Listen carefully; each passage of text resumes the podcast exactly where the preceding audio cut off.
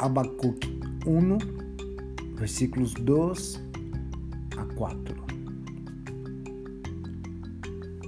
Pero tú no escuchas, hay violencia por todas partes. Clamo, pero tú no vienes a salvar. ¿Tendré siempre que ver estas maldades? ¿Por qué debo mirar tanta miséria? Donde quiera que mire veo destruição e violência.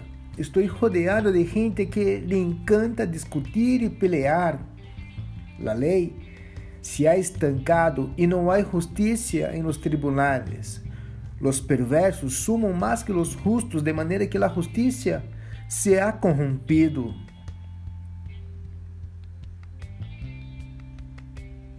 Padre, te dou as graças porque, mesmo vendo um cenário de calamidade, destruição, perversidade, tu espírito não nos ha olvidado, tu espírito clama de hecho e busca por aqueles que te amam e te clamam a ti por justiça e por ajuda. Assim que em este momento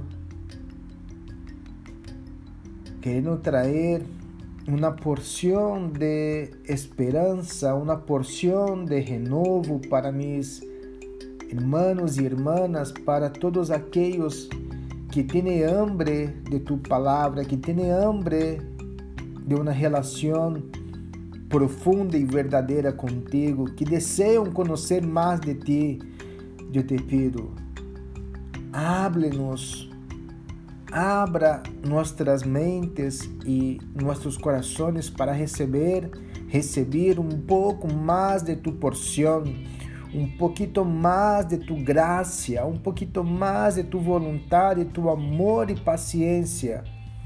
Ajuda-nos a caminhar com a perspectiva de nosso Senhor Jesus. Amém. O profeta Abacuque é um servo fiel que conhece seu Deus, pero apesar de ello, leemos que aún não termina de entender o proceder do Senhor. Abacuque necessitava exercer a fé e paciência em tempos de dificuldade. E assim como o profeta, somos nós quando nos hallamos em meio da prova. Somos tentados a questionar a Deus respeito a tempos, as injustiças e as formas de su, las formas de sua resposta. Pero Assim como hizo com o profeta, Deus nos recuerda uma e outra vez que a importância de aprender a esperar em Ele, aunque sua resposta pareça tardar, nos dice, espérala. Aprender a esperar va contra a natureza do homem, porque devido a natu nossa natureza pecaminosa lutamos com crer e descansar em Deus. La paciencia es más bien la obra de la gracia de Dios en nosotros.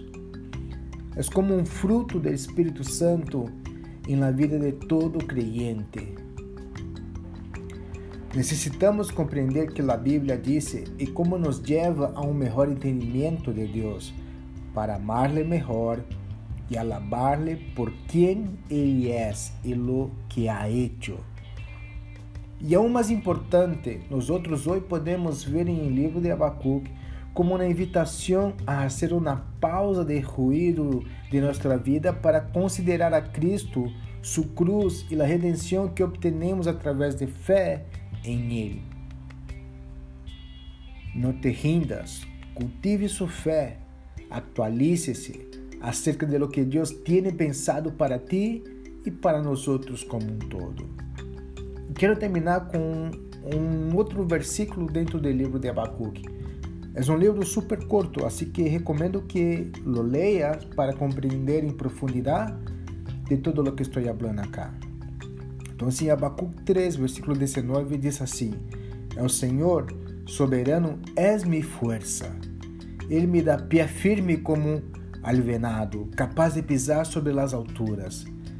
Que a graça de nosso Senhor Jesus te acompanhe e te bendiga durante todo o teu dia, por sempre, hasta su regresso. Amém.